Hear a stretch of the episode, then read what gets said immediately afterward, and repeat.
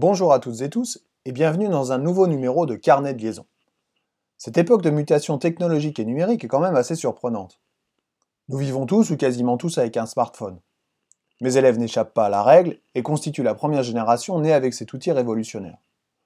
On pourrait donc s'attendre à ce qu'arrivé à 16, 17 ou 18 ans, la maîtrise de l'outil numérique soit relativement satisfaisante.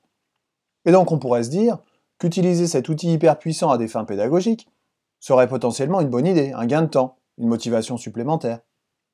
On pourrait se dire également que profiter de ce prolongement technologique de la main pour gagner en facilité et en rapidité dans la communication au sein d'une classe ou d'une équipe serait une bonne chose. Et pourtant, il est terrible, au sens inattendu, de constater que mes élèves ne savent globalement rien faire avec leur smartphone, ni avec n'importe quel outil connecté d'ailleurs. Communiquer autrement que par des snaps et des abréviations relève de l'exploit. Créer une adresse mail est compliqué. Envoyer un mail est compliqué. Utiliser correctement un moteur de recherche est compliqué et j'en passe. Le niveau de compétence de l'ensemble de mes élèves est très hétérogène et je retrouve dans mes classes, malheureusement, un lien entre culture numérique et culture au sens large du terme. Alors pourquoi? J'y vois deux obstacles majeurs. Le manque de curiosité, d'envie, de créativité, de se confronter à l'obstacle, la flemme en quelque sorte mais aussi les difficultés techniques de base liées purement et simplement à la connexion. Quand mes élèves utilisent le smartphone en classe, c'est toujours une galère de se connecter. Monsieur, j'ai plus de 4G.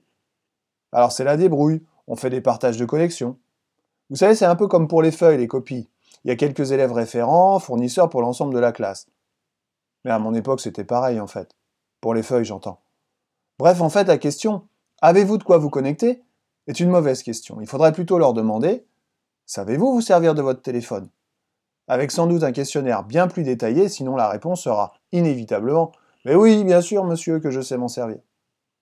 Mais il faudra également leur demander si la connexion dont ils disposent en classe ou à la maison est suffisante pour travailler efficacement. Et sans doute, tout cela par écrit, et individuellement. Car aujourd'hui, avouer devant tout le monde qu'on n'a pas de 4G, pas de Wi-Fi ou pas d'ordi est devenu presque une honte. On se sent exclu, alors on se cache, on fait mine de, ou quand la fracture numérique rejoint la fracture sociale. Et quand il s'agit de travailler à la maison pendant cette continuité pédagogique notamment, les obstacles en tout genre à surmonter sont tellement énormes pour certains élèves que ça fait pchit. Connecté, oui, mais. Et pourtant, j'y croyais tellement, tellement à ce que le numérique puisse permettre de réinventer le travail à la maison. Ce sera l'objet de mon prochain numéro de carnet de liaison. Comme d'habitude, si vous avez aimé cette chronique, N'hésitez pas à commenter ou partager. Je vous souhaite une bonne semaine et d'ici là, prenez soin de vous.